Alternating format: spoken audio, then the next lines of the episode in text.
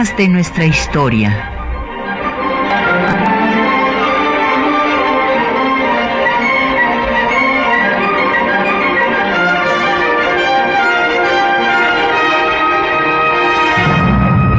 Un espacio que difunde el conocimiento del pasado para comprender nuestro presente. Programa a cargo de la maestra Patricia Galeana.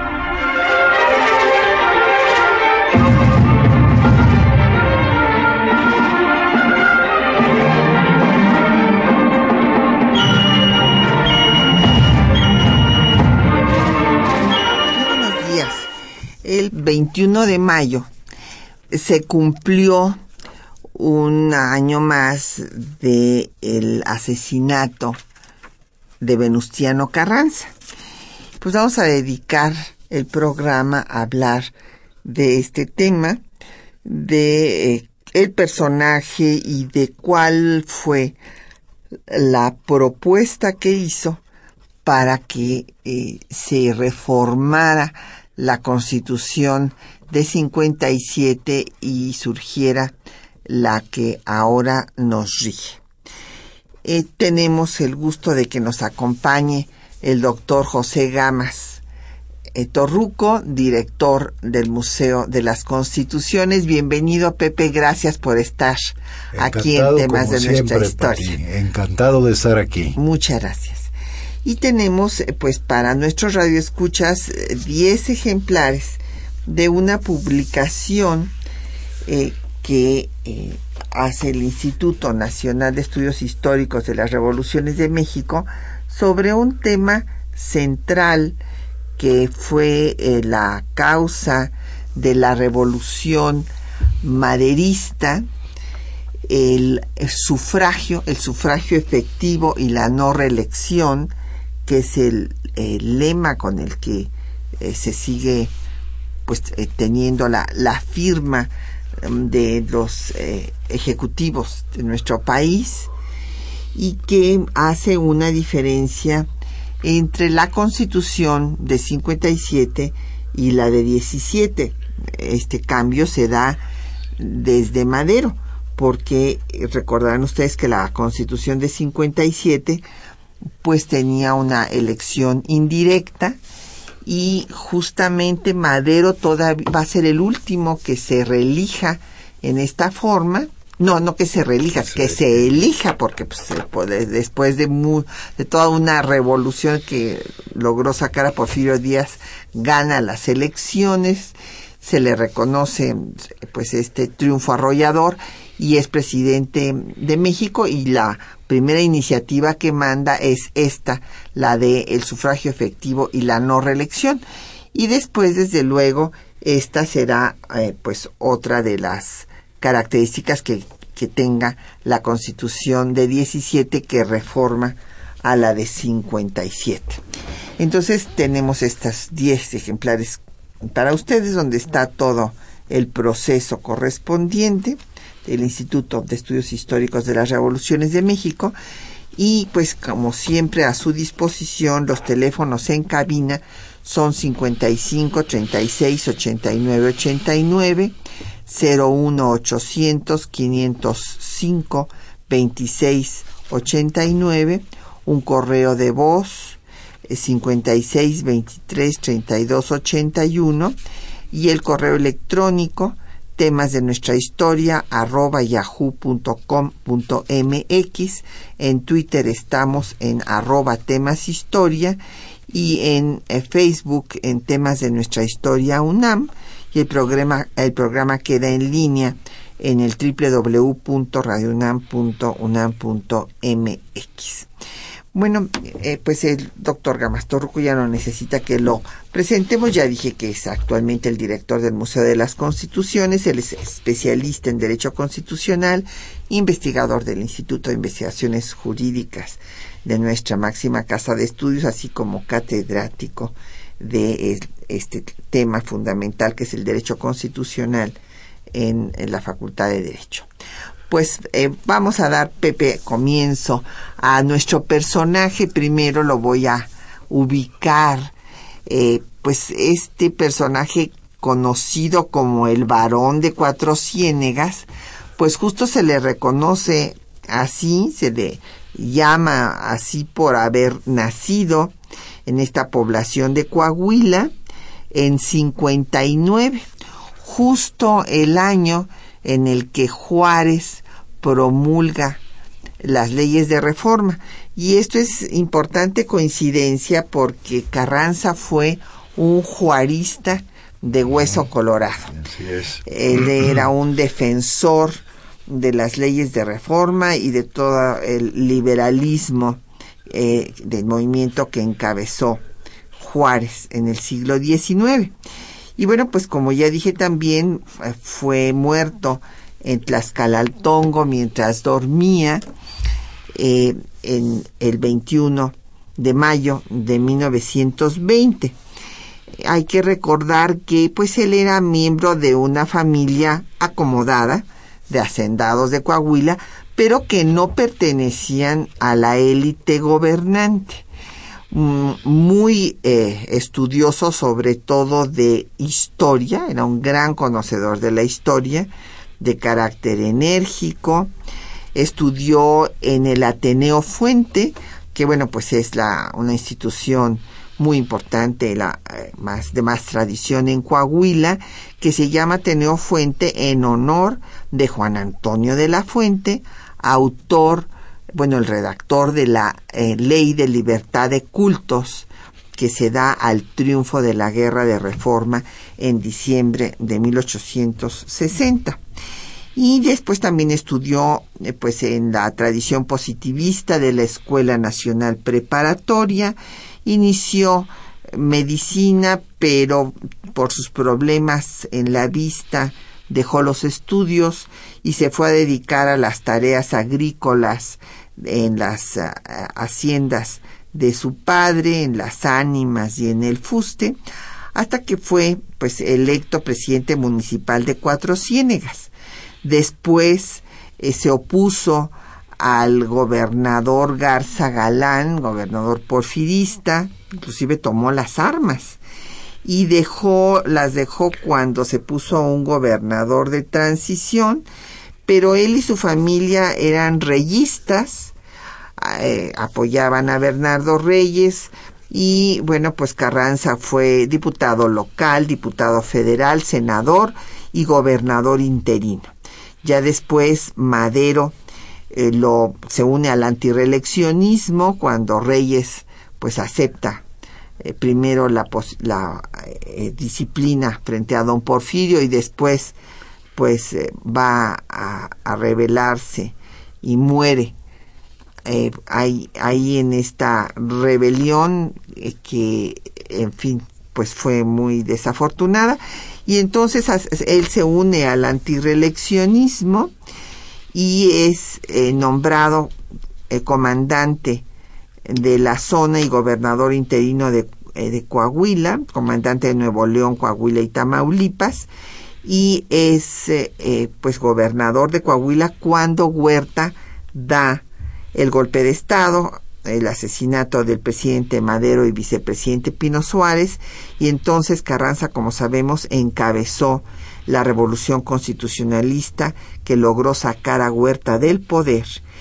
Pero eh, después viene la etapa de la escisión entre los revolucionarios, villistas y zapatistas apoyan a la convención y quieren quitar a Carranza, Carranza no lo permite, y va a combatir a los convencionistas, a los que se les derrotará en, eh, con las armas, por Obregón, las batallas de Celaya, entre otras, y por eh, el aspecto político y jurídico, dictando todas las leyes sociales como la eh, primero de municipio libre, del divorcio, en 14 y en 15 pues eh, la ley agraria redactada por Luis Cabrera y eh, la legislación también obrera.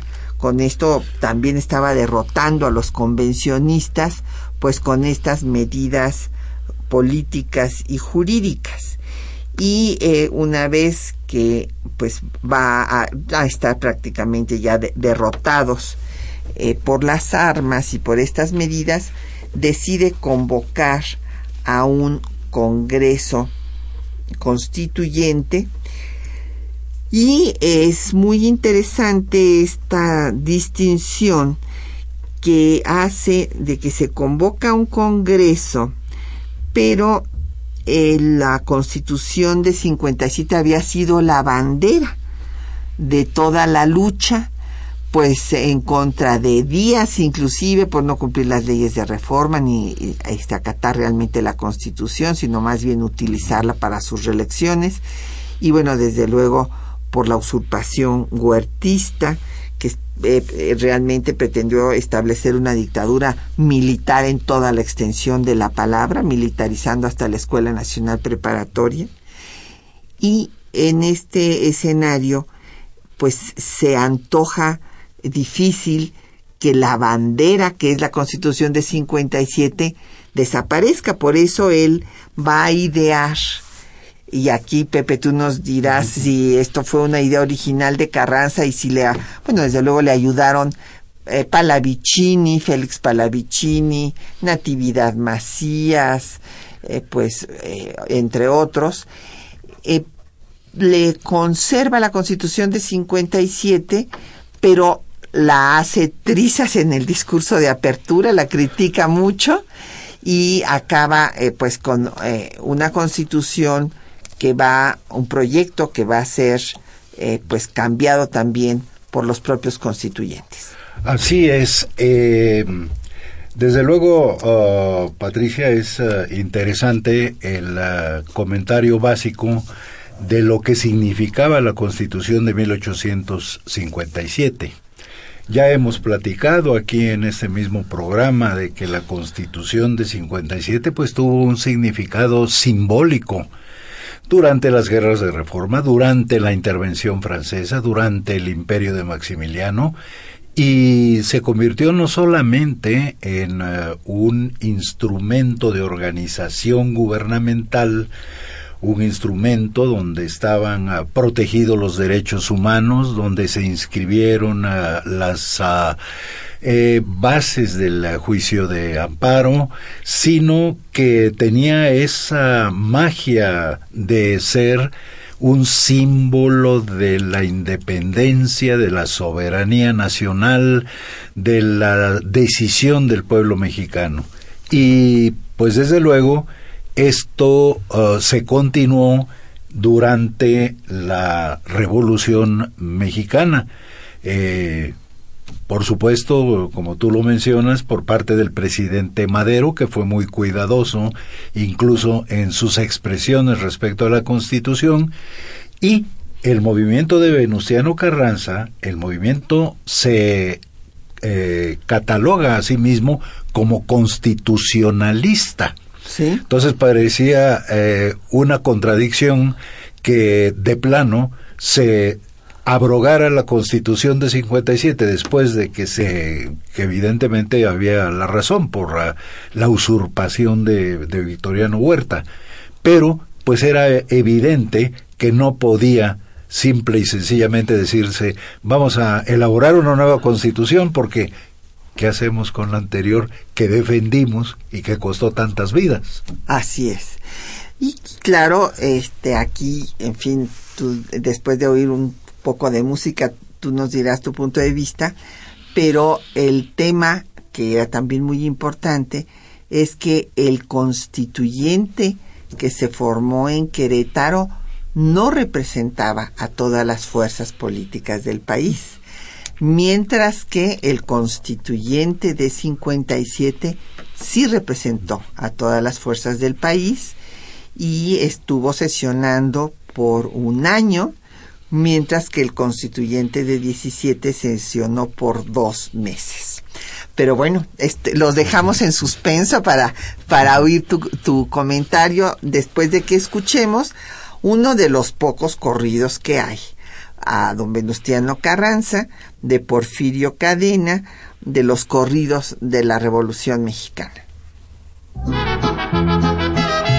Carabina 30, 30, que los rebeldes portaban, y decían los maderistas que con ella guerras no mataban. Don Venustiano Carranza, gobernador de Coahuila, por defender a la patria, pone en peligro su vida. Ese estado de Coahuila dicen que le pertenece. Se levantó a defenderlo en 1913. Don Venustiano Carranza, jefe de resolución, lo eligen por hombre honrado, dará paz a la nación. Don Venustiano Carranza, gobernador de Coahuila, pide al pueblo su confianza, ya que se encuentra intranquila. Desde que lo vi yo supe de su enorme patriotismo, firmó el plan de Guadalupe, el constitucionalismo. Don Venustiano Carranza reclama una causa justa y como no tiene miedo, por eso Naiden lo asusta. En 1913, ni me quisiera acordar, en ese puerto del Carmen comenzaron a pelear. Ese victoriano Huerta no se le vaya a olvidar que debe una cuentecita y la tendrá que pagar. Muera Victoriano Huerta, muera el gobierno fatal y vivan los carrancistas que nos dieron libertad. Don Venustiano Carranza reclama ser presidente y por eso día con día se le recarga más gente. Ese Victoriano Huerta era vil y traicionero que asesinó al presidente por interés del dinero. Ahora sí el señor Carranza hasta aquí puso una raya, para que no corra más sangre en los campos de batalla. De ustedes yo me despido y en Dios pongo mi esperanza. ¡Viva Francisco y Madero! y Venustiano Carranza. Don Venustiano Carranza siempre estará en mi memoria. Se escribe en Tlaxcala al Tongo una parte de la historia.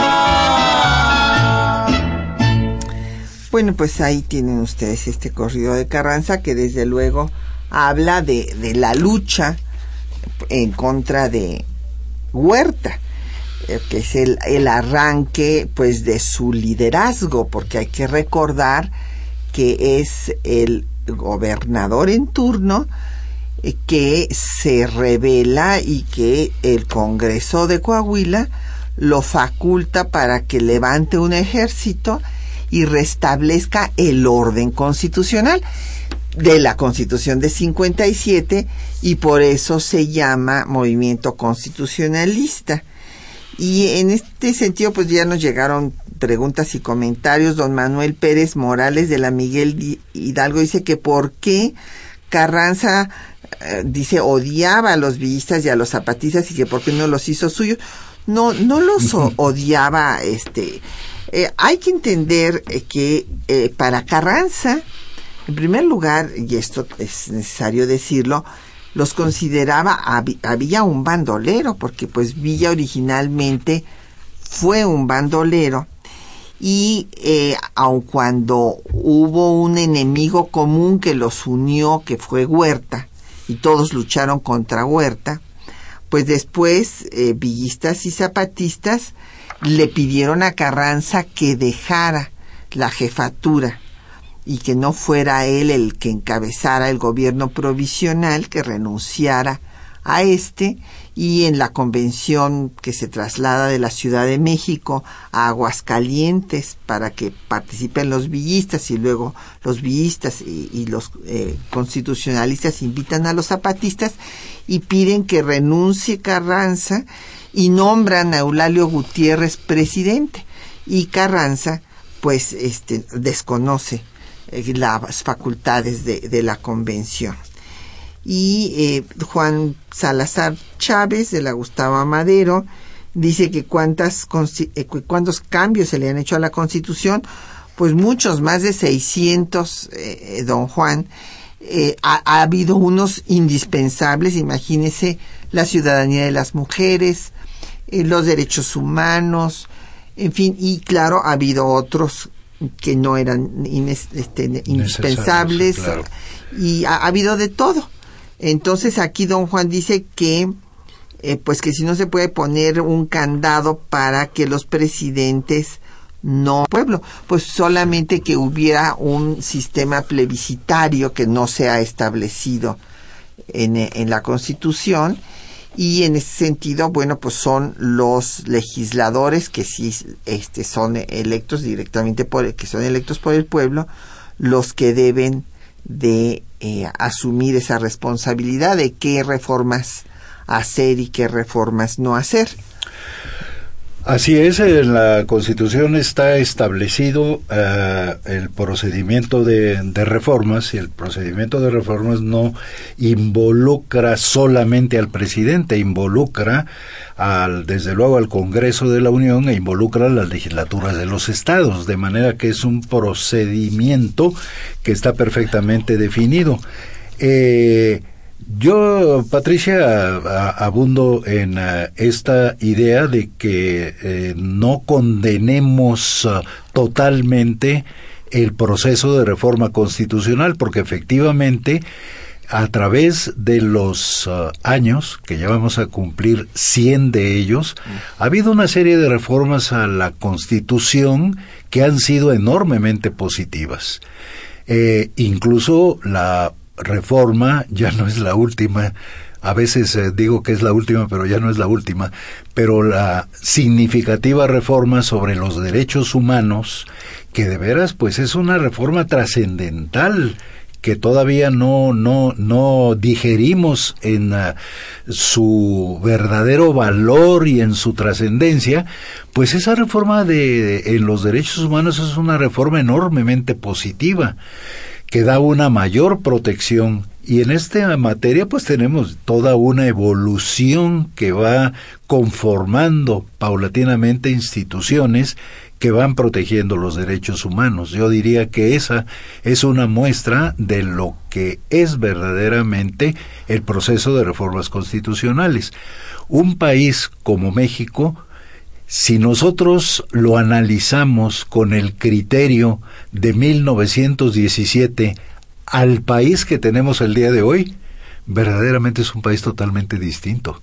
Entonces, todo eso lo hemos lidades haciendo efectiva la Constitución. Y desde luego pues estoy de acuerdo y eso es el señalamiento que haces Patricia que hay reformas que no eran necesarias, hay reformas que han sido totalmente digamos uh, abusivas de buscar en el texto algo que podía haberse resuelto en la ley y pues con ello hemos hecho ya de la Constitución pues efectivamente un documento ya muy difícil de leer. Pues sí, porque hay artículos que tienen más páginas que lo que tuvo la Constitución. Original. original, sí, sí, sí, ya el texto, ya no me atrevería yo a decir, la última vez que afirmamos esto, decíamos que el texto, porque habíamos contado lo, más o menos los artículos, se había triplicado pero creo que ya superamos eso. Yo me atrevería a decir que ya el texto está cuatruplicado. Claro, y lo que es importante que sepamos es cómo es el proceso de la reforma constitucional. Por ejemplo, el Ejecutivo manda una iniciativa, pero esta tiene que ser aprobada por eh, la mayoría de la Cámara, la Cámara que lo recibe, y después ratificada por la otra Cámara, y después tiene que ser aprobada por más de la mitad de las legislaturas de los estados. Así es, esta es una, una, una eh, reforma basada en mayorías calificadas, sobre todo en el área del Congreso, la mayoría de las legislaturas de los estados, lo que es congruente con el sistema federal. Es decir, no es la federación, no son los diputados, los senadores, el presidente de la República quien reforma la Constitución, sino la Constitución también es reformada por las legislaturas de los estados. Entonces ese sistema, pues es un sistema muy eh, cuidadoso de la estructura del Estado federal. Y también hay que ver que la Suprema Corte de Justicia de la Nación es el tribunal constitucional. o sea, ve que las reformas no vayan en contra de la propia Constitución.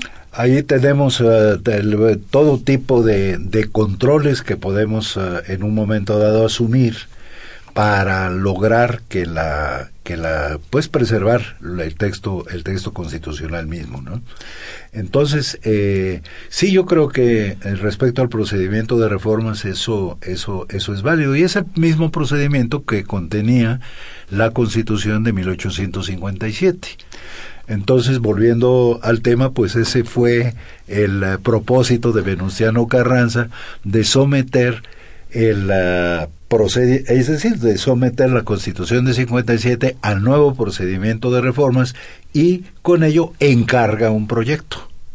Este proyecto que es de Macías, de José Natividad Macías y de Rojas, pues este procedimiento, que Rojas fue después presidente del Congreso Constituyente, este, em, este procedimiento de elaborar un proyecto, el proyecto que es un proyecto totalmente liberal a mi juicio, es decir, impregnado de liberalismo, y eso lo demuestran los mismos debates que tendremos oportunidad de, de comentar, donde de nuevo se eh, plantea un problema que ya se había presentado en 57 y era el hecho de si la Constitución debería o no contener en su articulado la protección a determinados derechos de tipo social. Así es eh, que esto había quedado pendiente y eso es importante mencionarlo en el constituyente de 57 también por argumentos diferentes. En 57, eh, pues personajes como Ponciano Arriaga, como Isidoro Olvera, José María Castillo Velasco, Ignacio, Ramírez, apuntaron la necesidad de dar eh, medidas tan relevantes como el reparto agrario. O sea, el reparto agrario se planteó en 57. La protección a los indígenas y a sus ejido se planteó en 57, pero eh, no hubo mayoría, o sea, la mayoría en ese momento la hacían los conservadores y los moderados y votaron en contra de estas medidas porque consideraban que primero había que resolver el tema político y que el tema económico y social se resolvería por añadidura. Y entonces por eso pues eh, eh Arriaga emite su voto particular. Y en 17, eh, los eh, partidarios de Carranza, Carranza y pues Natividad Macías y también Rojas y el propio Palavicini consideran que esta legislación en materia agraria y en materia laboral no debe, no es necesario que quede en la Constitución, sino que debe quedar en las leyes secundarias o reglamentarias. Eh, ahí es muy interesante el ver cómo se eh, constituyó en términos generales el Congreso Constituyente. El Congreso Constituyente en realidad fue un Congreso de revolucionarios. Y el, Congreso, uh, pues uh, en las sesiones preliminares, a duras penas se aceptó al grupo renovador, que era el grupo maderista, pero que los revolucionarios eh, o el grupo revolucionario consideraba que tenían la mancha de haber permanecido en el Congreso aceptando la renuncia del presidente Madero. Eh, este grupo renovador, pues desde luego eh, aportó ya en los debates del constituyente, a medida que se fueron llevando a cabo las sesiones, uno puede notar que ya predominó el espíritu de conciliación, a pesar de que las ideas se, mantuvieron. Sin embargo, pues la Constitución efectivamente pudo eh, elaborarse en dos meses, lo que es, pues no es poca cosa. Claro, eh, también hubo algunos descuidos, pero en fin, ah, ojalá y tengamos oportunidad de platicar más de esto. Eh, frente a este grupo estaba el grupo radical, y allí podemos identificar los nombres de, desde luego, y es un ah, político admirable, Francisco J. Mujica. Así es. Cuando uno ah, revisa los debates, él como presidente de la, de la Comisión de Constitución, realmente su ponderación, yo diría su paciencia, porque fue duramente atacado. Eh, sin embargo, él se mantuvo fiel a lo que él consideraba correctamente que era su función y era analizar lo que el primer jefe había enviado. es decir, el primer jefe manda un proyecto, que por cierto Carranza se mantuvo esto sin influenciar al, al, Congreso Constituyente, por lo menos visiblemente, y se fueron aceptando una serie de reformas a, la a los mismos planteamientos que Carranza había hecho. Pero destaco a Mújica como uh, revolucionario, a, desde luego a Heriberto Jara, en fin, a una serie de diputados que A después Bojorques. a Bojorges, a Juan de Dios Bojorques, y a una serie de diputados que verdaderamente pues ah, defendieron ya eh, la causa social de la, de la revolución. No se trataba de una revolución simplemente eh, liberal que volviera a, algunas a modificar algunas instituciones, sino se trataba de una revolución representada ahora por un Congreso Constituyente que debería dar solución a los problemas sociales que se habían que se habían planteado. Pues vamos a hacer una pausa para escuchar cómo describe José C. Valadez en su historia general de la Revolución Mexicana los hechos que estamos refiriendo.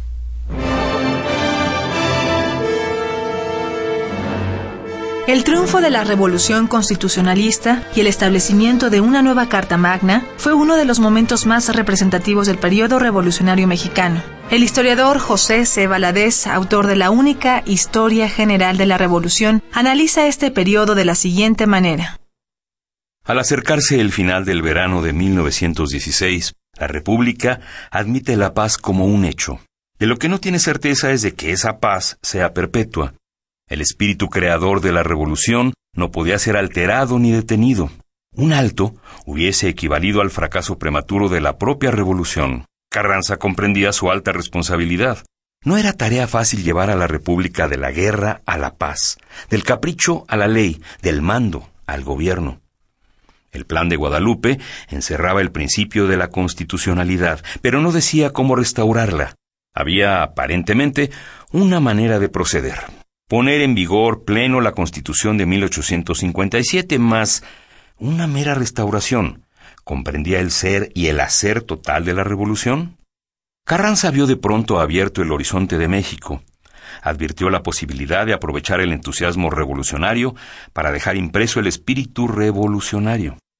Tal idea hecha pública el 14 de septiembre de 1916 no pretendía dar una nueva ley a la República, puesto que reconocía la Carta de 1857. Encerraba, eso sí, la necesidad de la reforma, de la clásica reforma legal. La tarea, sin embargo, no se presentaba tan fácil. Requeríase comenzar improvisando legisladores. Los revolucionarios todavía formaban un material humano en bruto, y las constituciones provenían generalmente de teorías pulidas. Ni siquiera era posible hablar de un grupo político selecto, dueño de un vocabulario capaz de dar brillo a las letras y derecho constitucionales. Mas, ¿qué se podía hacer cuando las cabezas de la revolución eran originarias de la población rural y por lo mismo exentas de educación e instrucción?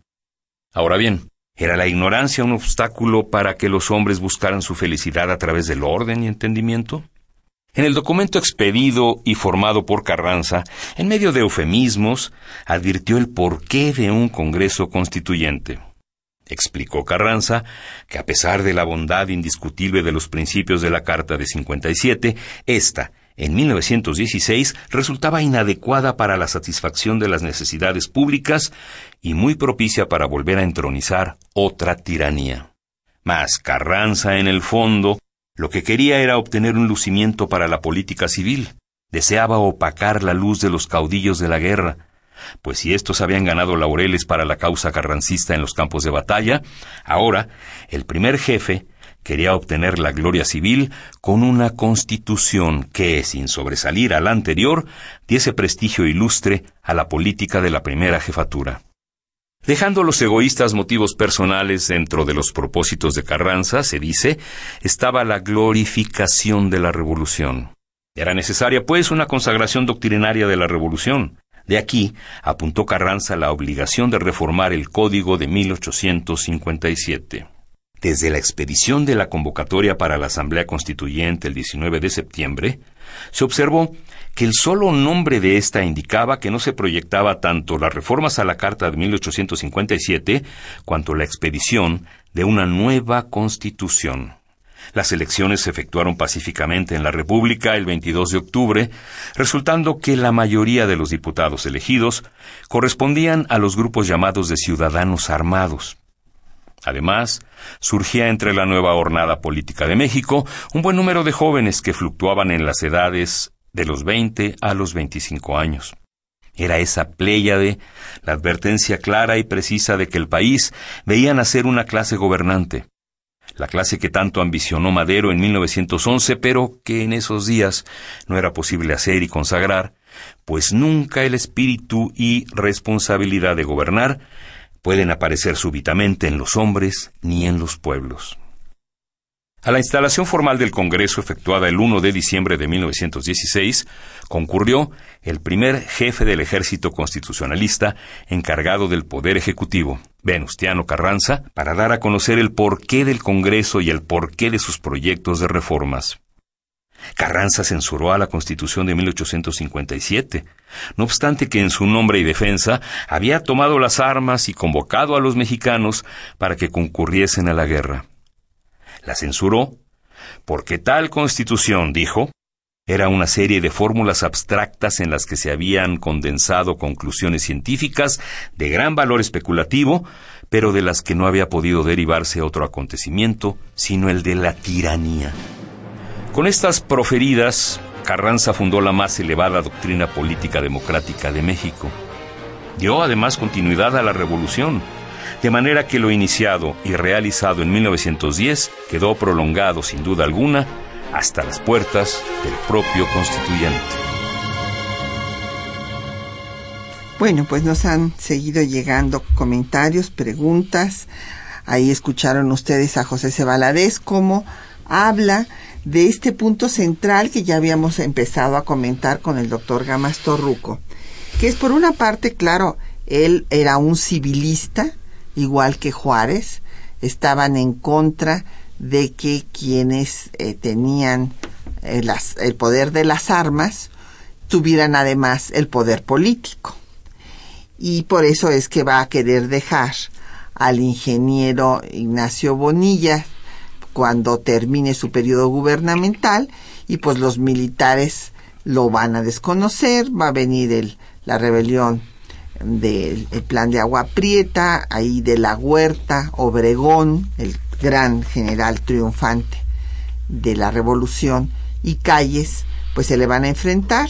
Y en ese escenario es cuando decide irse nuevamente a Veracruz, como ya lo había hecho cuando la guerra contra los convencionistas, y eh, pues al no poder seguir adelante por haberle interrumpido el paso pues los partidarios de la revolución o la rebelión, más bien podemos llamarla no revolución, aguaprietista, pues entonces tiene que dejar el ferrocarril donde iba en Aljibes y se interna en la Sierra eh, de Puebla, en Tlaxcalaltongo, y mientras duerme es eh, acribillado por las fuerzas de Rodolfo Herrero, que era partidario de la rebelión de Agua Prieta.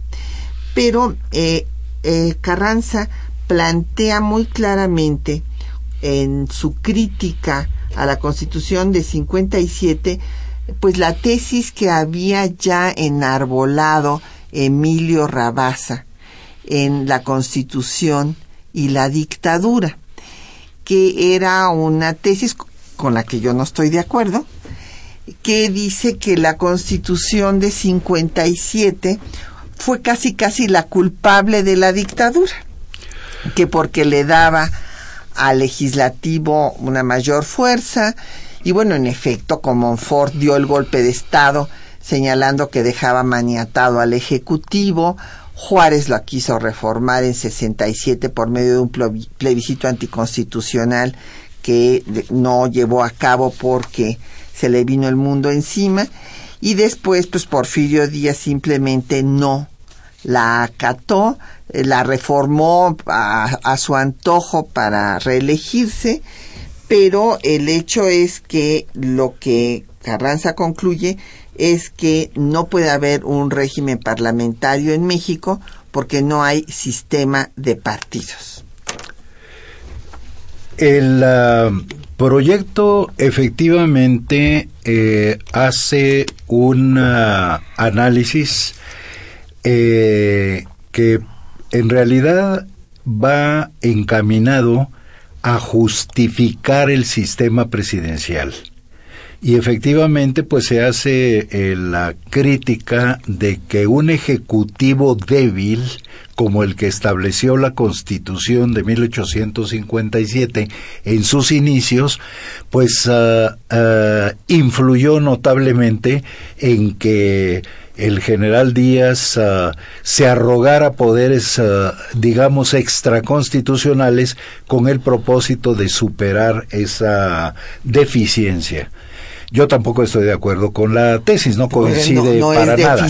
Porque pues lo que pasa es que no si el gobernante no obedece la Constitución es una cosa totalmente distinta. No tiene la culpa pero la, Constitución. no tiene la culpa. La, digo, eso es uh, eso es una argumentación falaz que, pues con todo respeto, porque son uh, grandes personajes, uh, eh, admirables personajes quienes han defendido esta tesis, pero pues yo no tampoco estoy de acuerdo por ese por ese hecho. Además hay que tener en cuenta que si bien Benito Juárez tuvo que convocar eh, o pedir facultades extraordinarias para gobernar, recordemos que el sistema presidencial, el veto presidencial ya fue adoptado por las reformas del Lerdo de Tejada de manera que históricamente ya había un presidencialismo más o menos consolidado en los términos que se estaba defendiendo y que ahora se está diciendo que no existía y que eso fue la causa de, la, dictadura. No, sí, sí, Entonces, sí, eso, eso no. absolutamente. Eso, sí, porque además es muy diferente como Ford en efecto decía que estaba maniatado en el inicio de una guerra civil. Así es. Y Juárez, después de 10 años de, de guerra. defender la constitución tampoco podía. Bueno, te intentó hacer la reforma y le dijeron, oiga usted, señor presidente, está usted proponiendo reformas a la constitución cuando usted defendió la constitución heroicamente durante tres años de reforma y durante todo la época de la invasión francesa. Y ahora resulta que la quiere usted reformar. El argumento de Juárez era que en ese momento la Constitución no le concedía al presidente de la República el veto suspensivo de las leyes del Congreso y eso sí debilitaba la presidencia. Y, tenía que eh, pacificar al país. Así es, después de que 10 años de guerra. Respetando la Constitución de 57, pidió facultades extraordinarias previstas en la Constitución para poder gobernar. Claro. Ese era, ese era, ese era don Benito Y hasta el día que murió, pues el país seguía teniendo levantamientos armados. Así es, así es. Y ya las cosas pues después cambian, evidentemente, con Lerdo de Tejada, que ya mete el voto suspensivo del presidente. Hay muchas cosas que valdría la pena que tuviéramos en alguna ocasión tiempo de analizar respecto al proyecto que presenta el primer jefe porque pues eh, sabido es que el, era Parco, yo digo que era un proyecto liberal, pero ya sería muy eh, tardado el, eh, argumentar para el, tiempo que nos resta, pero el proyecto en realidad era muy parco en la materia de los derechos sociales.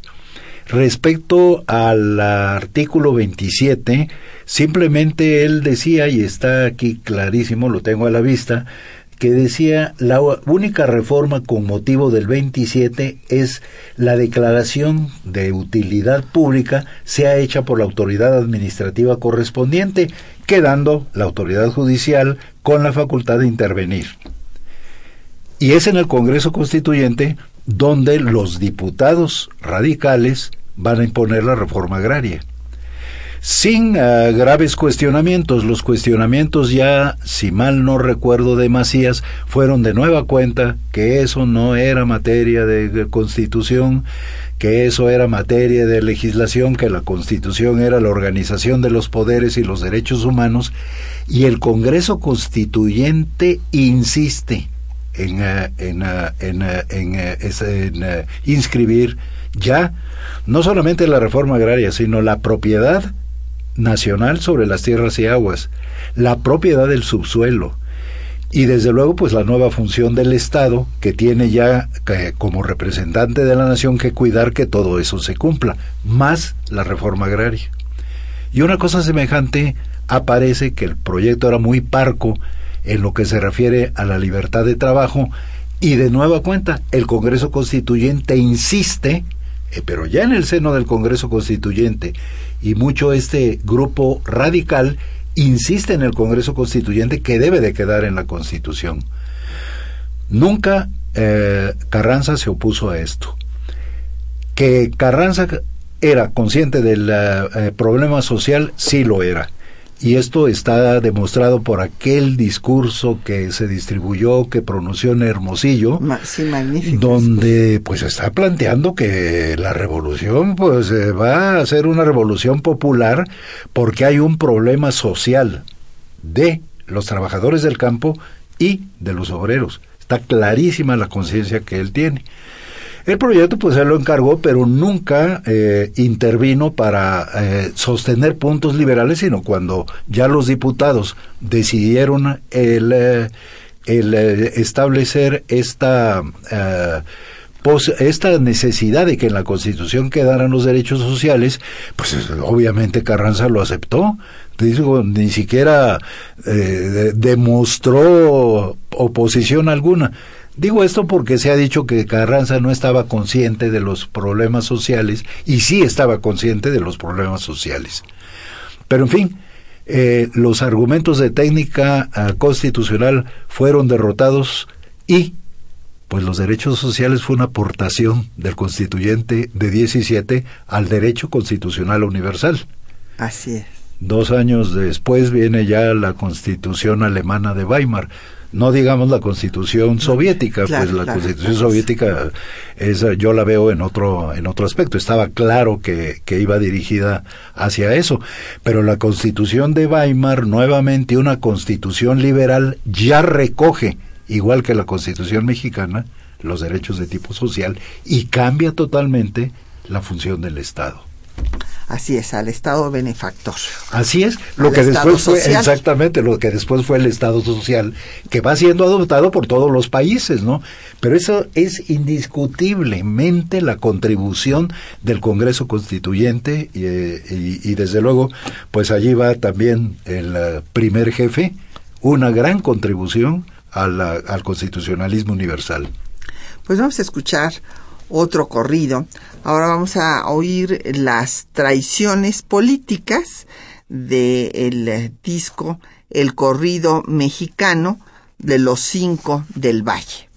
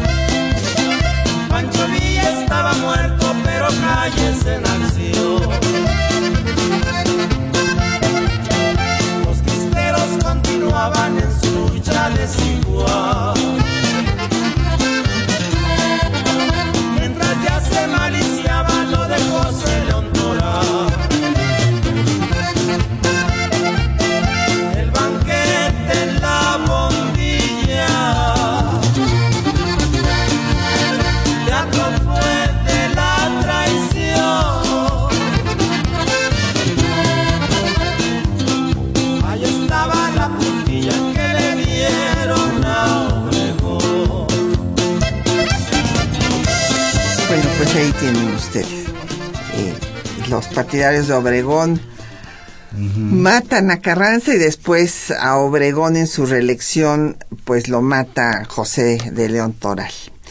Vamos a este, dar, hay unas preguntas y puntos muy importantes que quedan todavía del proyecto de Carranza, que vamos a tratar de ver rápidamente. Don Efren Martínez pregunta que qué es esto del sufragio efectivo. Es el voto, el voto efectivo, el voto directo y este y universal como se va a establecer en la reforma desde Madero y que desde después desde luego va a quedar en la Constitución de 17.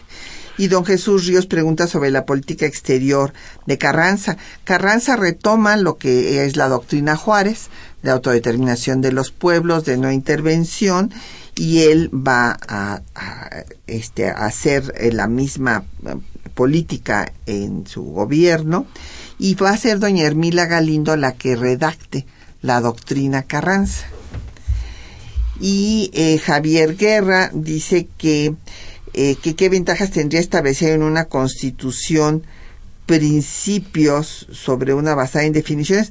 Bueno, son eh, las constituciones normalmente tienen la parte de principios y la parte orgánica, o sea, la dogmática y la orgánica de eh, pues la organización del Estado y que si la revolución quedó trunca, como dicen algunos historiadores, pues todo depende del de la de cómo se quiera ver las cosas. A doña Lucrecia Espinosa de Benito Juárez. Por una parte, la revolución maderista logra su cometido que era sacar a Porfirio Díaz. La revolución constitucionalista logra su cometido que era sacar a Huerta y en cuanto a las demandas sociales, pues quedan en el artículo 27 y 123. Lo que José C. escribió es que no tuvo un programa para acabar con la pobreza y con la desigualdad que todavía subsiste. Entonces, pues todo depende, repito, de qué tema estamos tratando. Y el licenciado Avilés dice que la Constitución, pues desde su punto de vista, ya es obsoleta y debería de hacerse una nueva. ¿Qué piensas, Pepe? Bueno, es un tema que se está eh, debatiendo. Eh, yo, en lo personal, pienso que todas las soluciones están dentro de la Constitución. O sea, que el proceso de reformas constitucionales es suficiente para en una forma pacífica y sin necesidad de convocar a un Congreso Constituyente, pueda resolverse toda la problemática actual. Sí estoy consciente y eh, se está trabajando, según tengo entendido en eso, yo no estoy participando, en un esfuerzo de, digamos, limpiar la Constitución. Es decir, dejar en la Constitución lo que son los aspectos fundamentales y evitar toda esa pesadísima regulación que existe sobre todo en las últimas reformas, que bien podrían eh, inscribirse en una ley especial que no existe en nuestro derecho, que habría que crear esa categoría algunas leyes que pudieran reglamentar artículos constitucionales, que sí existen estas leyes, pero no con una categoría superior al resto de las leyes, y podría, y desde luego, elaborarse una doctrina dentro de la cual, y desde luego, pues establecer esto en la propia Constitución, de que determinadas reglamentaciones vayan a la ley y nos den simplemente la oportunidad de que la Constitución considere los principios básicos.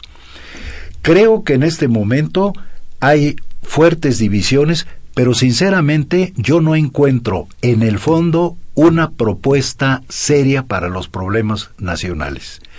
Es decir, condenamos, y creo que todos estamos de acuerdo, la delincuencia. Bueno, pues están tomando determinadas medidas a la delincuencia y muchas de ellas están aprobadas por todos los partidos políticos. Entonces, ¿para qué necesitamos otra nueva constitución si ya hay una política aprobada? Y las eh, eh, críticas que se hacen a las políticas de gobierno no tienen en muchos aspectos pues eh, una contraparte propositiva. Es decir, vamos a terminar con la pobreza, vamos a ser más justos. ¿Cómo? Vamos a analizar la circunstancia internacional, vamos a analizar cómo los organismos internacionales están eh, ocupándose permanentemente de dar información sobre las economías, lo que limita considerablemente las actividades de los gobiernos. En fin, una serie de elementos que no se toman en cuenta y una cosa que también creo que ha sido, pero una eh, omisión de todos los partidos políticos, y es que hay que informar a la ciudadanía, pero informar quiere decir explicarle las cosas y las propuestas y no simplemente condenar al enemigo o irregular pues formas las abstractas como escuchamos todos los días, ¿no? Hay que llegar a la justicia social. ¿Cómo? Eh, enséñame, proponme, pero proponme la vía concreta, qué vas a hacer, etcétera. Y en esas circunstancias, pues sí, lograr una base y someterla al electorado no es el momento. Y eh, nos decías que habían quedado muchos temas importantes del proyecto de Carranza, como el juicio de amparo y, la, legalidad, que pues en el minuto que nos queda, me gustaría mucho que nos dijeras. Hay cosas que el primer jefe planteó en eh, el proyecto que han quedado como si no ah, hubiera habido una contribución y la hubo. Eh, en primer término, las garantías de legalidad del artículo 14 y del artículo 16, que estaban eh, muy tenuemente dibujadas en la Constitución de 57, en el proyecto del primer jefe se estableció una redacción completa que estuvo vigente durante muchos años. Ya se han hecho reformas para mejorarlo, en fin. Eh, por otra parte, los, uh, la protección, la seguridad jurídica en los procesos, desde la posibilidad de una orden de aprehensión, de las detenciones, toda la garantía del acusado o del presunto culpable en un juicio, el sistema penitenciario, etcétera, no estaba en la Constitución de 57 más que tenuemente dibujado. Y se enriquece por el primer jefe, por su proyecto esto que pues simplemente el constituyente lo inscribió en el texto constitucional y allí lo tenemos. Es una contribución directa de Venustiano Carranza a través de su proyecto. Muy bien, pues ya Lamentablemente nos tenemos que despedir. Agradecemos al doctor José Gamas Torruco que haya compartido su tiempo y sus conocimientos con nosotros. Siempre es un gusto, Patricia, siempre es un gusto. Gracias.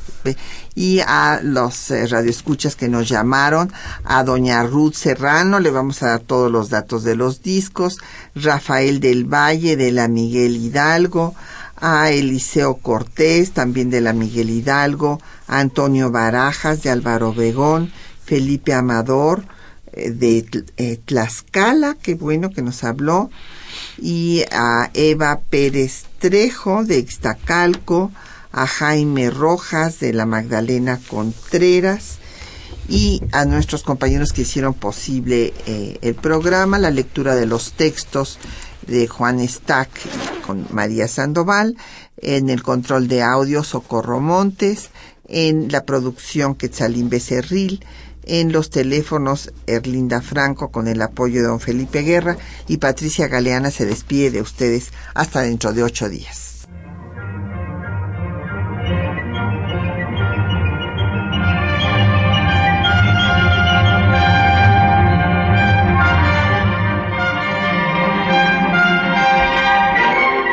Temas de nuestra historia